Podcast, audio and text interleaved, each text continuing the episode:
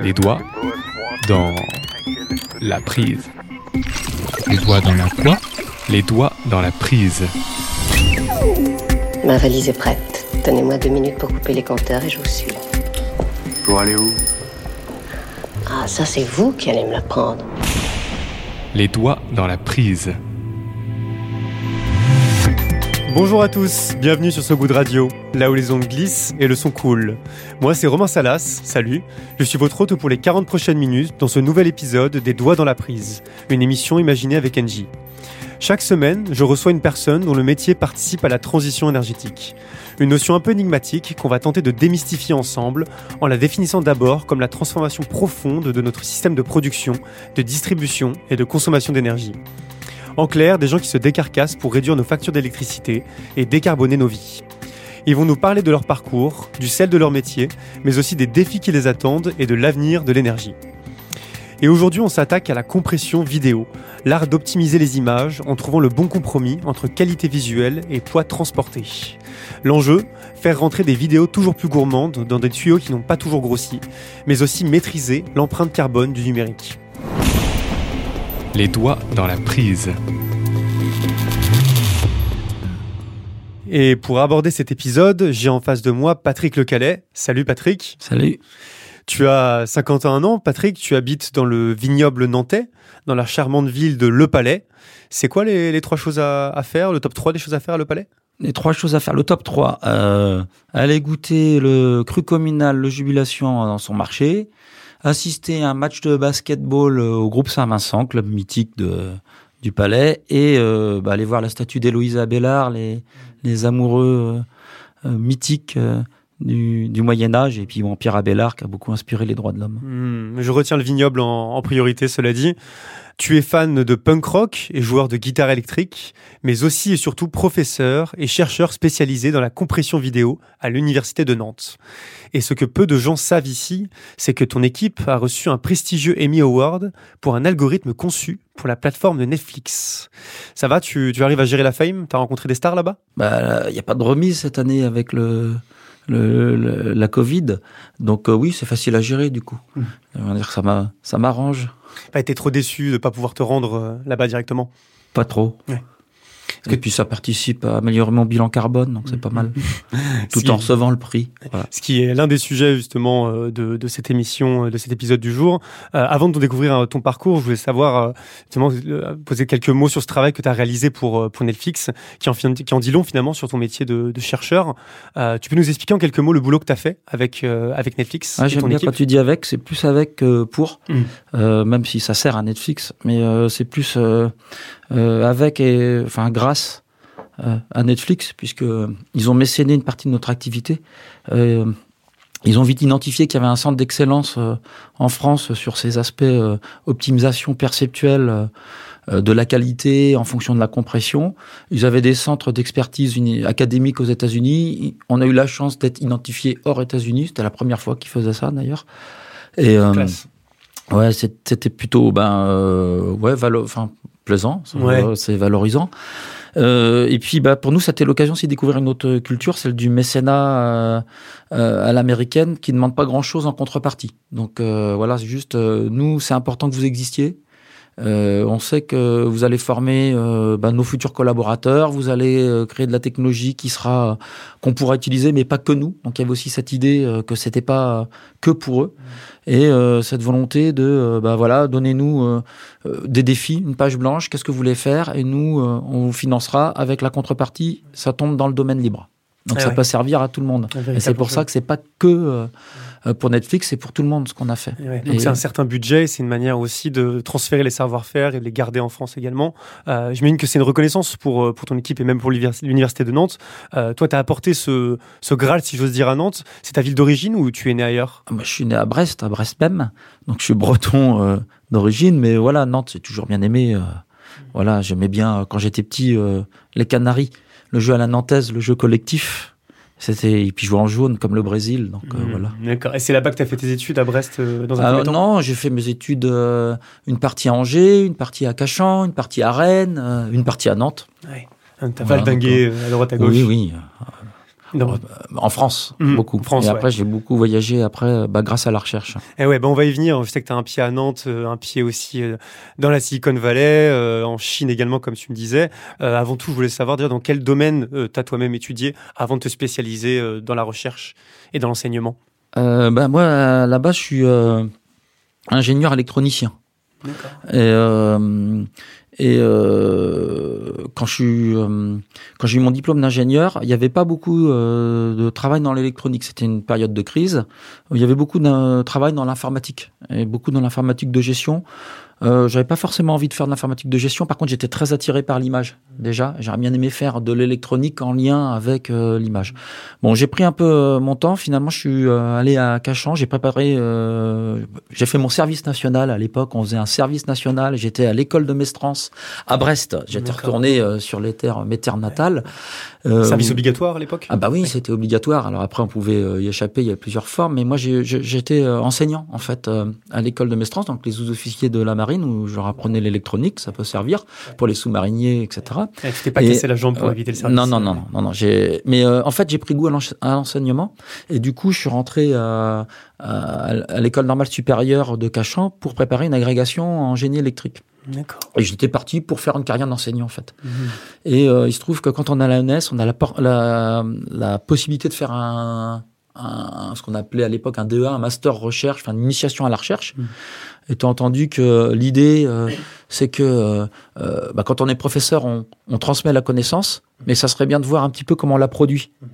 Et je dis, bon, bah, avant d'aller en- d'aller enseigner, j'avais l'opportunité de pouvoir faire une thèse, etc., financée. Je dis, bah, j'allais faire un peu de recherche. C'était pas ce que je voulais faire à la Mhm. base. Mais bon, allons voir comment on produit la connaissance. Et puis, en fait, j'ai jamais quitté ça. D'accord. Et avant, avant de te lancer euh, directement dans, dans l'enseignement, euh, à, à quoi ressemblait ta vie, euh, ta vie étudiante à l'époque? Euh, bah, elle était. Une vie sans streaming, sans 5G euh, à chaque station de, de RER. euh, ouais, surtout une vie où, euh, où d'imprévu. Euh, peut-être un- des horizons limités où il fallait euh, euh, beaucoup de, beaucoup de choses un peu underground. Il fallait voilà peut-être moins de diffusion moins d'accès à la culture. C'est ça que qui, me frappe par rapport à, à aujourd'hui. Mais c'était une vie aussi où il fallait organiser l'imprévu et il fallait finalement euh, ça se méritait euh, de se retrouver à un endroit euh, entre copains, copains copines partout se retrouver. Fallait le, fallait le construire. C'était pas ça, ça venait pas gratuit. Mais euh, Et tu me disais également que c'est par la par la- le, le rock, le hard rock, le punk rock notamment, que tu t'es ouvert, que tu t'es ouvert à ce milieu-là, notamment dans sur le, sur le domaine culturel? Ou- Ouais, aussi, ouais, parce qu'il y avait, euh, bah, je dirais, euh, il y avait la culture, celle qu'on avait euh, finalement par les médias traditionnels, la télévision, la radio. Euh, quelques, il y avait la radio pirate. Moi, j'étais dans les années 80. Ça comment, enfin voilà, il y avait euh, donc étaient déjà des formes de, de contre-culture. En fait, c'était tout ce qui était contre-culture qui était intéressant. Et euh, bah, euh, je pense qu'il y a eu une, explos- une explosion de ça. euh, euh, notamment, moi, j'ai, j'ai- voilà, c'est ce qui qui m'a attiré à voir autre chose, etc. Donc maintenant, je veux dire, l'accès la, aux contre-cultures, c'est, facile et c'est plutôt chouette. Ouais, une contre-culture qui est beaucoup, beaucoup plus accessible qu'avant. Ouais. Euh, comment tu t'es retrouvé à, à bosser du coup dans le monde de, de la compression après coup, euh, avec ce bagage-là et ce parcours-là? Bah, c'est justement au moment de, euh, avec euh, donc mon master de recherche dans les dans les bagages, j'avais une bourse aussi pour pouvoir étudier en thèse et j'ai fait le tour de laboratoire. Je voulais travailler dans l'image, donc ça c'était quelque chose, voilà. C'était euh, donc j'étais démarché, contacté un ensemble de, laboratoires, rencontré euh, ce qui pourrait être mes futurs euh, directeurs de travaux de thèse. Et, euh, euh, bah, j'ai vu pas mal de personnes.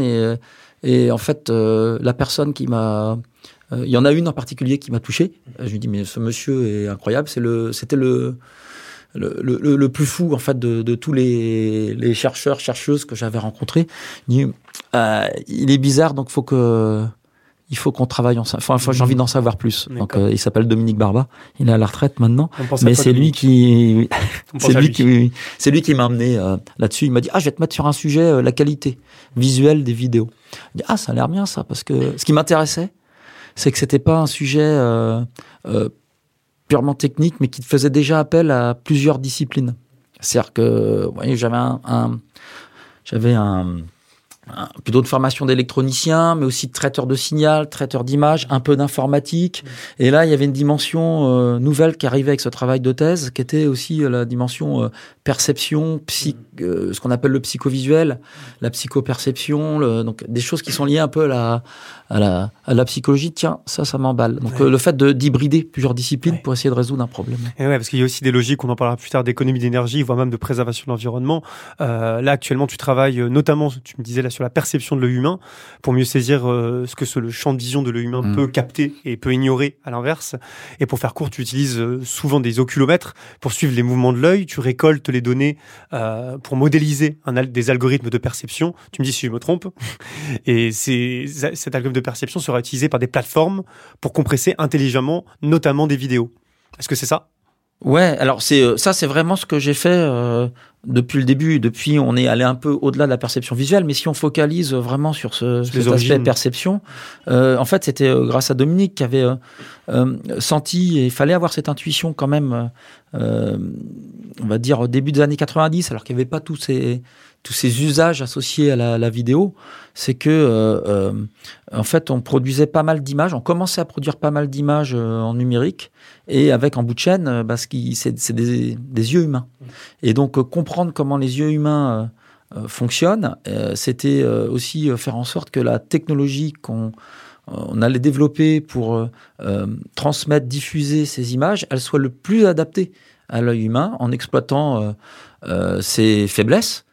Donc, ce qui, en éliminant par exemple ce qui ne se voit pas, ou, ou aussi en s'assurant qu'on lui transmet toute l'information qu'il va voir. Donc, garantir que ce qui doit être vu va être vu. Et donc lui, il a eu cette intuition-là, et, euh, euh, bah, c'était une bonne intuition parce que euh, euh il a eu cette intuition-là dans un monde où on était encore, euh, euh, c'était très équilibré. En fait, il y avait les producteurs d'images et puis ça diffusait les mêmes choses à tout le monde. Et là aujourd'hui, on est tous aujourd'hui producteurs euh, d'images. On diffuse tous des images, donc on est tous devenus euh, des diffuseurs. On est tous des petits médias. on est tous des petits médias. Hmm. Et euh, donc, bah, d'où la nécessité. C'est encore plus important aujourd'hui de de, de, de, comprendre ces mécanismes de perception visuelle pour optimiser la techno. je suis tombé ce matin sur un sur un article qui parlait d'un algorithme qui était capable de déceler les traits d'un psychopathe, notamment par le mouvement des yeux et le clignement de l'œil. Est-ce que c'est le même genre de kilomètre que ce que tu utilises toi, a priori? Ah bah, euh, peut-être. Euh, sûrement, je vais pas lire l'article, je vais pas dire de bêtises, mais euh, oui, en fait, nous on observe beaucoup les comportements humains. donc on, peut observer les yeux, on peut observer aussi les réponses du corps, mais nous on les fait rarement à des à des fins de de médical ou psychologique ou neuromarketing ou des choses comme ça. Je suis pas du tout dans dans, dans ces choses là.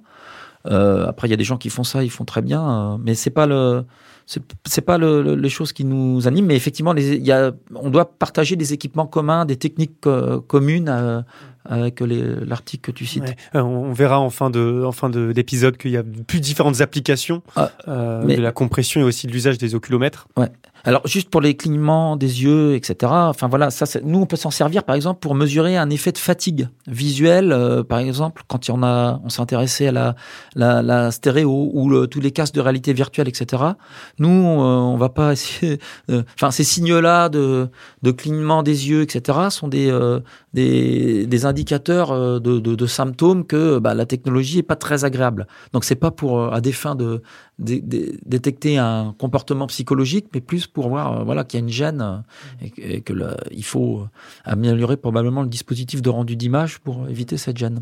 D'accord.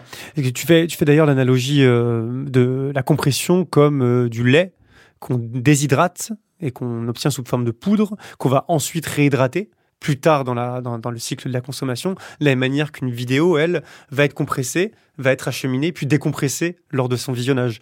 C'est euh, une analogie que tu, euh, que tu maintiens toujours? Oui.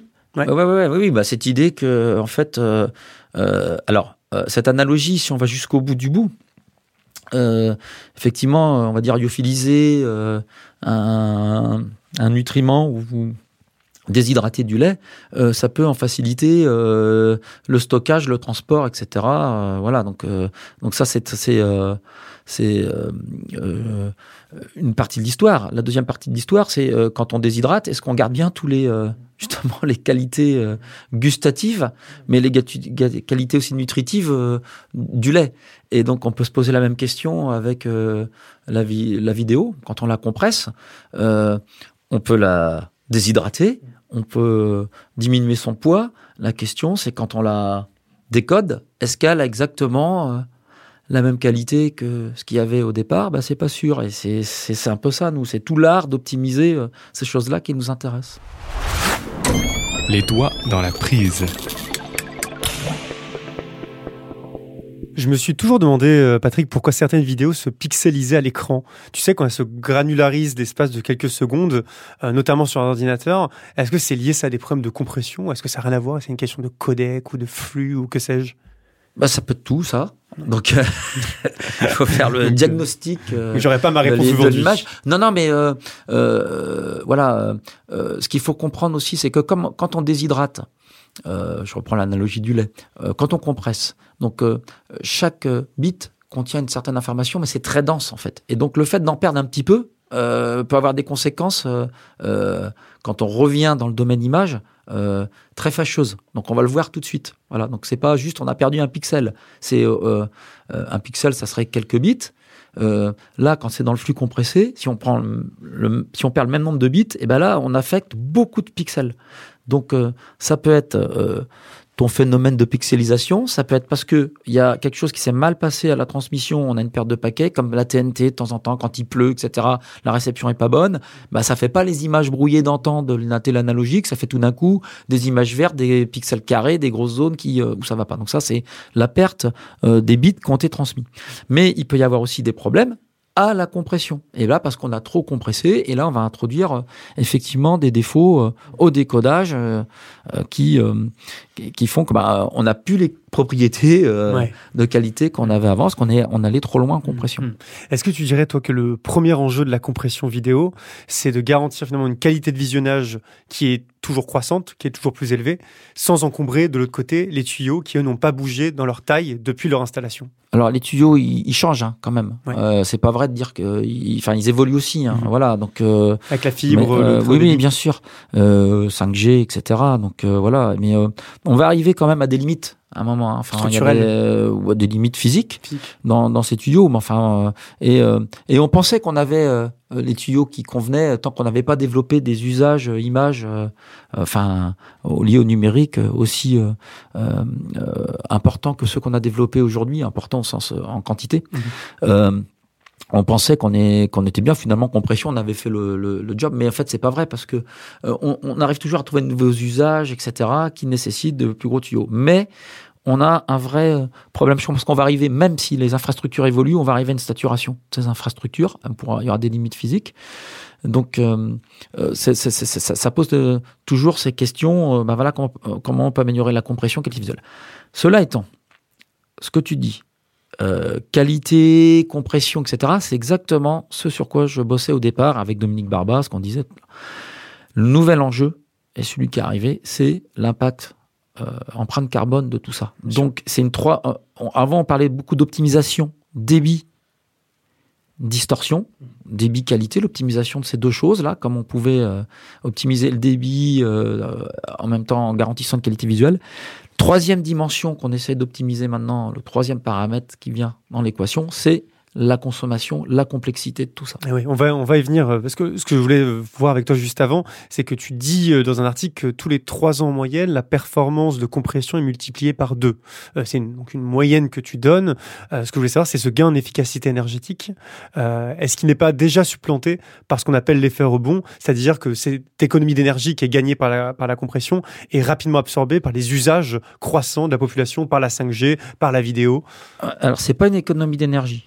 Euh, c'est une économie euh, de, débit à qualité équivalente. Et c'est ce qu'on appelle euh, la loi de Moore de la compression vidéo, où on dit, pendant plusieurs années, depuis le début de l'histoire de la compression vidéo numérique, qui est assez récente, début des années 90, fin des années 80, début des années 90, on gagnait en gros un facteur 2 effectivement en débit à qualité équivalente euh, tous les trois ans. Et ça, c'est pareil, on est en train de saturer. Mais euh, ce gain de, de, de, de, débit à qualité équivalente se fait au prix d'une complexité croissante. Et donc, un plafond technologique quelque part. alors, il y a il y a le plafond. Enfin, il y a le plafond. Est-ce qu'on va toujours réussir à gagner comme ça? Mais surtout, le coût de ce gain, c'est que on met en place des algorithmes de plus en plus gourmands, qui consomment beaucoup. Donc c'est une complexité, une consommation importante. Donc euh, la question aujourd'hui, c'est est-ce que euh, le jeu en vaut la chandelle? Jusqu'où il faut aller euh, faire ces optimisations alors qu'on est en train de saturer dans cette loi de Moore? Jusqu'où il faut aller faire les optimisations de complexité? Euh, parfois, on va peut-être, je sais pas, euh, avoir un, codec qui va euh, dépenser 50% d'énergie en plus pour gagner 2% de débit. Est-ce que le jeu en vaut la chandelle Donc, c'est quand je parle d'optimisation finalement aujourd'hui, qualité, débit et consommation, c'est les trois choses qu'il faut regarder en même temps. Euh, pour euh, bah, faire les choses proprement et surtout euh, eu égard à l'explosion des usages. Eh c'est un, des autres enjeux de la, compression qui m'apparaît primordial, c'est celui de l'empreinte carbone du numérique dont tu parlais tout à l'heure. Sans que même là, on essaie aussi de repousser les lois de, de la physique quelque part. D'après le think tank français The Shift Project, la pollution en ligne pourrait atteindre 8% des gaz à effet de serre mondiaux d'ici 2025. Donc c'est demain. Là, actuellement, on est autour de 3 ou 4%. Et selon ce think tank, les plus coupables, c'est le streaming vidéo à 31%, euh, la pornographie à 27% et les vidéos type YouTube à 21%, Facebook, Snapchat étant un peu derrière à 15%. Euh, face, à cette hausse drastique des émissions, euh, la question que je pose, c'est est-ce que la compression vidéo a-t-elle encore un rôle à jouer? Tu répondais déjà un petit peu juste avant. Bah ouais, je pense que très clairement, il le faut parce que en plus, il n'est pas question. Enfin, je veux dire, le, fait qu'on soit tous maintenant micro-diffuseurs. Et qu'on partage plein de choses. Euh, alors, je suis pas sûr qu'on partage toujours des bonnes choses, mais en tout cas, je pense pas que les gens ont envie de, revenir en arrière par rapport à ça. Peut-être qu'il y a un devoir peut-être d'éducation euh, des gens, du bon usage de tout ça. Euh, mais mais oui, la compression, elle a, un rôle là-dedans. Alors moi, j'ai pas les chiffres que tu donnes me surprennent pas. Enfin, je les connais, ils sont un peu. Alors, il faut pas oublier aussi que là, on parle en pourcentage. Euh, mais euh, sachant que ce qu'il faut regarder, c'est par rapport au, à la consommation globale absolue.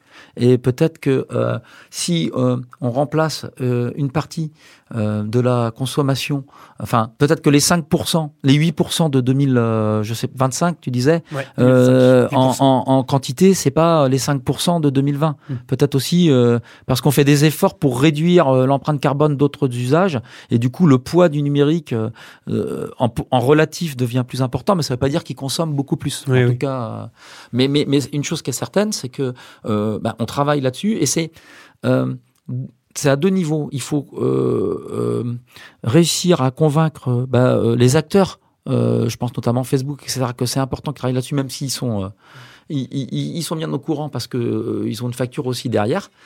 Et, mais aussi les usagers. Et qu'est-ce qu'on donne aussi comme possibilité à l'usager de contrôler ça? Est-ce que quand tu parlais d'éducation euh, tout à l'heure et de sobriété, finalement, tu penses que c'est aussi le rôle des acteurs publics d'agir euh, sur ces questions-là? Le rôle des écoles, peut-être? Peut-être, oui, peut-être bah, apprendre des, bons usages. Mais euh, moi, je suis pas dans un truc où il faut culpabiliser aussi les gens. Je pense qu'il faut aussi leur donner les outils pour qu'ils comprennent comment gérer ça. Donc, euh, et qu'on leur donne en fait euh, le choix, mais qu'on leur explique aussi comment, quelles sont les conséquences de leur choix. Mmh. Euh, la technologie de compression, si je veux dire traditionnelle, il me semble que c'est la, compression par transformation. ou peut-être pas. Mais il y a des transformations dans la transformation. Parce que je sais qu'il y a la compression par prédiction. Euh, il y a des, alors il y a de la prédiction. Le codage, enfin les techniques de compression euh, vidéo, même audio, euh, marchent beaucoup en prédictif. Mmh. Et euh, souvent, ben on a des erreurs de prédiction, mais ces erreurs de prédiction pour encore plus les compresser, on, on, va aussi les transformer. Donc en fait, il y a de la prédiction et de la transformation en fait dans les dans les codeurs. Euh, dans les codeurs classiques, parce qu'aujourd'hui on parle aussi des codeurs d'intelligence artificielle. Euh, qui, mais au fond, font aussi des transformations et sans doute un peu de prédiction. D'accord. Je sais que l'intelligence artificielle est aussi un sujet qui te, qui te passionne, on y viendra en, en fin, fin d'épisode.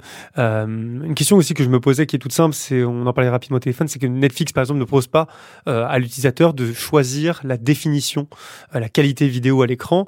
Et je voulais savoir si finalement c'est parce qu'ils sont mieux placés que nous pour choisir en fonction de notre terminal et, et du contenu de visionnage, quelle qualité idéale euh, sera sélectionnée pour ne pas trop consommer de flux. Alors moi je vais pas me prononcer euh, pour Netflix parce que au fond euh, moi je sais pas comment ils, ils font leurs leur recettes. Je pense que le, enfin nous on a mis des outils à disposition pour qu'ils puissent contrôler ça. Euh, ce qui se passe vraiment pour le faire, euh, ça, ça c'est Netflix. Donc je, là, moi, j'ai pas de. Euh, mais euh, mais il y a d'autres, euh, enfin d'autres gafam. On peut parler de, de, fin, de Facebook notamment. J'allais venir justement parce que là, tu bosses avec, enfin, t'as as bossé en partenaire avec Netflix. Hein, c'est votre mécène. elle est où la concurrence finalement? Est-ce que tu as été contacté par Facebook ou par YouTube ou par Amazon sur ces questions-là? Est-ce qu'ils sont venus te faire la cour? C'est ça que je voulais savoir. Ouais. ouais. Oui, bien sûr. Mais c'est pas forcément de la concurrence? Puisque c'est pas forcément, ils sont pas sur les mêmes usages.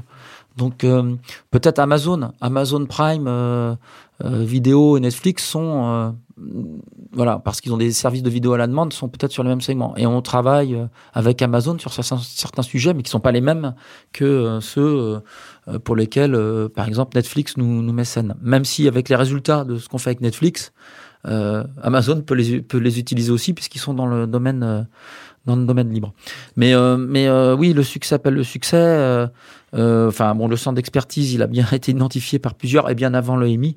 on travaille aussi donc avec les, les Facebook. ByteDance, donc ByteDance c'est TikTok, hein, euh, euh, voilà. Donc, euh, mais eux qui sont sur d'autres usages, qui sont peut-être encore plus euh, énergivores ou encore plus, euh, enfin qui posent encore d'autres challenges parce qu'on est à un autre niveau de, de, de consommation puisque c'est on, on produit tous d'immersion, mais aussi on produit plus, on consomme plus, enfin voilà. Donc c'est c'est une autre échelle encore.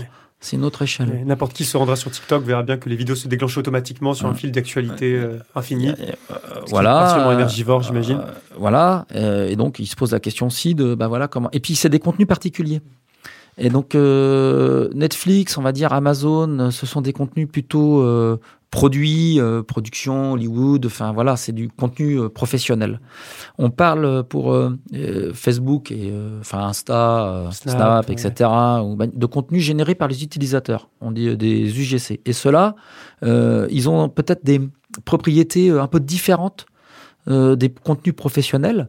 Et donc, ils, ils nécessitent des recettes de compression adaptée. Et finalement, il faut presque une clinique de, de la de la de, de la vidéo mmh. euh, ad hoc euh, personnalisée euh, qui correspond au type de contenu. Et euh, des choix chirurgicaux. Voilà. En et, et mais ils ont le droit à autant d'égards ces contenus finalement, même s'ils sont pas autant visionnés peut-être qu'une que les séries sur Netflix, parce que il y a très peu de vidéos YouTube qui font euh, le million de vues ou le mais le droit autant d'égards que euh, les contenus professionnels. On a, on a, bien compris que la, la, la, vidéo pouvait être vraiment protéiforme. Euh, à ton avis, c'est quoi les, les, autres usages de la compression vidéo? J'ai lu euh, à droite à gauche qu'il y avait des applications dans l'imagerie médicale, euh, les caméras automobiles et même les rushs des drones militaires. Ouais. Est-ce que c'est, t'as des infos là-dessus? Bah, il y en a partout. Enfin, je veux dire, il y a pas, enfin, c'est pas un mystère. Enfin, on peut pas la vidéosurveillance, la télémédecine, etc. Enfin, l'imagerie médicale, c'est quand même un truc qui euh, euh, a révolutionné la médecine hein, toutes les modalités d'imagerie. Alors c'était rigolo parce qu'au départ, euh, les médecins voulaient une compression sans perte, mmh. sans perte, sans perte. Hein. C'est-à-dire euh, un bit, euh, même si et euh, on est venu petit à petit avec perte, mais sans perte visuelle. C'est-à-dire que visuellement, ça soit la même chose. Donc on y arrive parce que de toute façon, il y a eu une telle masse de données générée par par l'imagerie médicale qu'on n'est pas capable de la gérer aussi aujourd'hui. Les dossiers patients, si on gardait tous les, tout ces, ce flux d'informations, on saurait pas, enfin, on saurait pas le stocker, ce qui pose, des questions d'infrastructure, d'énergie, etc. Donc des, des raisons euh, pratiques, pragmatiques, on nous ont amené à, à optimiser ça aussi dans la médecine. La, la chose qui devient intéressante aussi, c'est que euh, j'ai commencé par expliquer que moi je m'étais intéressé à la perception humaine, mais on se retrouve maintenant, on parlait du véhicule autonome, etc. Mhm. En fait, beaucoup d'images maintenant sont produites par des systèmes, euh, pour des systèmes autonomes euh, qui, euh, pour qu'ils puissent percevoir l'environnement, les robots, les véhicules autonomes, les drones, etc. Euh, derrière, ce qui fait l'interprétation de ces images, c'est souvent des algorithmes d'intelligence artificielle qu'on ne sait pas toujours très bien expliquer. Mhm. Donc ces algorithmes d'IA, ils deviennent aussi euh, complexes que le système visuel humain. Mais ils sont pour autant un peu différents. Et moi, ça m'intéresse aussi de comprendre ça. Euh, je me suis intéressé pendant des années à comment euh, l'humain perçoit. Euh, maintenant, je m'intéresse aussi à comprendre comment la machine perçoit, parce que la machine devient aussi compliquée que l'humain. Ouais, avec une interaction homme-machine qui est compliquée. Toi, tu passes notamment par les chatbots, il me semble, pour analyser cette, euh, euh, cette relation. Pas, pas, pas, pas, que les chatbots, mais enfin bon, oui, l'interaction humain-machine, c'est quelque chose, c'est un autre enjeu, ça. C'est-à-dire qu'il faut que comprendre comment la machine perçoit, mais aussi comment euh, euh, elle, peut nous comprendre, c'est important parce que euh, soit on subit l'IA, soit on collabore avec. Et ce qui va être important, c'est comment on collabore bien avec la machine.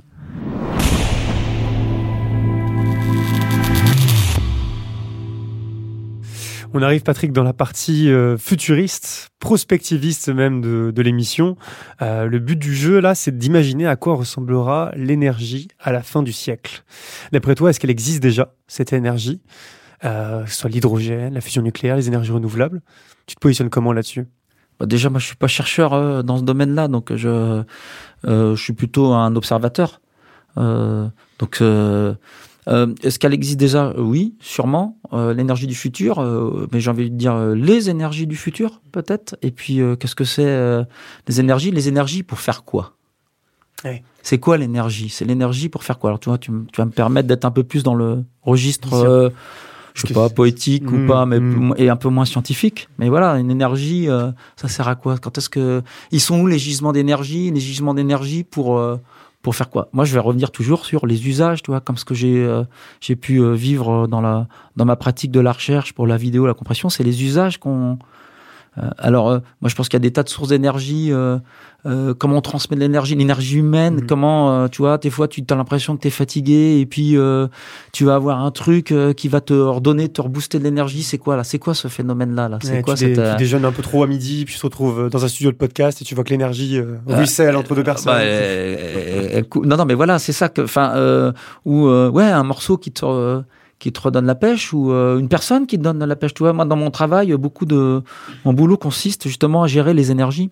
Euh, dire, tu vois, les gens disent, bah ouais, je suis content quand tu, tu m'as, tu m'as redonné un coup de boost en recherche. Euh, voilà, tu vas, tu transmets l'énergie, t'en reçois aussi. Moi, ça me nourrit. Hein, tu vois, les, les interactions humaines. Donc, je sais pas, c'est l'énergie de demain. Est-ce qu'on a bien compris au fond euh, euh ce que c'était l'énergie? Mmh. Je pense qu'on est, tu vois, beaucoup aussi dans la des modes de essayer de la capter euh, de la stocker, souvent on va la transformer, beaucoup de transformation, tu vois, parler de prédiction, de mhm. transformation pour la compression, on transforme sans arrêt l'énergie. Est-ce qu'il n'y a pas des circuits courts mhm. euh, d'énergie euh, parce que pour tel usage, ben, c'est cette énergie-là qu'il faut aller euh, chercher, on transforme. Toi, je, mais là je pars sur des choses. Ah ouais, mais c'est révélateur parce que c'est vrai qu'on quand on parle d'énergie, on parle souvent de, ouais, on pense souvent au, au gaz, au charbon, au pétrole, aux énergies renouvelables. Oui, mais pour alimenter un truc, l'électricité. Voilà. Mais voilà, c'est beaucoup plus que ça. C'est plus que ça.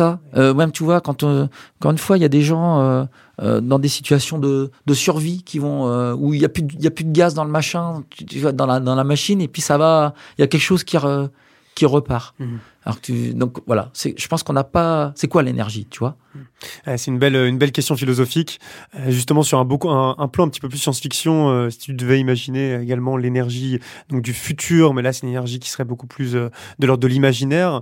Est-ce que tu aurais une idée d'à quoi elle ressemblerait finalement? Est-ce que ça serait justement, on parlait tout à l'heure de musique, est-ce que c'est quelque chose qui te, qui te parle? Bah, C'est sans doute un. C'est sans doute un, un truc peut-être intangible euh, pour nous aujourd'hui, mais euh, qu'on doit euh, pouvoir expliquer. Mais je, je, je, reviens sur cette histoire de la du circuit court de l'énergie. C'est-à-dire qu'en fait, comment on peut limiter, comment on peut la capter et limiter sa transformation.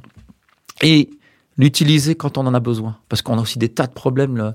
L'énergie, c'est la disponibilité qui, qui cause pas mal de soucis. Et tu vois, là, par exemple, dans la crise Covid, quand le pétrole qui était euh, euh, négatif. Je que tu pouvais gagner. Enfin, on te, on te payait pour que t'en prennes à un moment. Enfin, tu vois, quand il y a un problème, il y a un problème. Que le prix du baril avait drastiquement chuté. tu vois, le, et donc le, donc il y a cette question aussi d'être capable d'instancier au bon moment ce dont on a besoin pour l'usage qu'on a défini. Donc c'est peut-être ça la clé, c'est de comprendre tout ça. Merci beaucoup, merci beaucoup Patrick euh, d'être venu dans les studios de, de So Good Radio. Avec je suis, plaisir. je suis certain qu'on va, qu'on va être nombreux à l'avenir à regarder euh, des vidéos en basse qualité sur YouTube, en 144p pour, euh, pour préserver le, le climat. C'est peut-être pas que comme ça qu'il faut voir le problème, mais une des manières de l'adresser. Une, manière, mais c'est pas forcément baissant la résolution. Ouais, comme quoi ça, ça peut être contre-intuitif et pas forcément la bonne solution. Merci en tout cas Patrick, merci également à vous, auditeurs fidèles et loyaux, d'avoir ouvert vos le temps de ce podcast. Pour info, l'émission est d'ores et déjà disponible en podcast sur notre site internet sogoodradio.fr. Et enfin, un grand merci également à Ronan pour l'éditorial et à Louis Val et Sullivan pour la technique. Moi, je vous souhaite une bonne soirée et vous dis à la semaine prochaine pour un nouvel épisode. Bisous Les doigts dans la prise.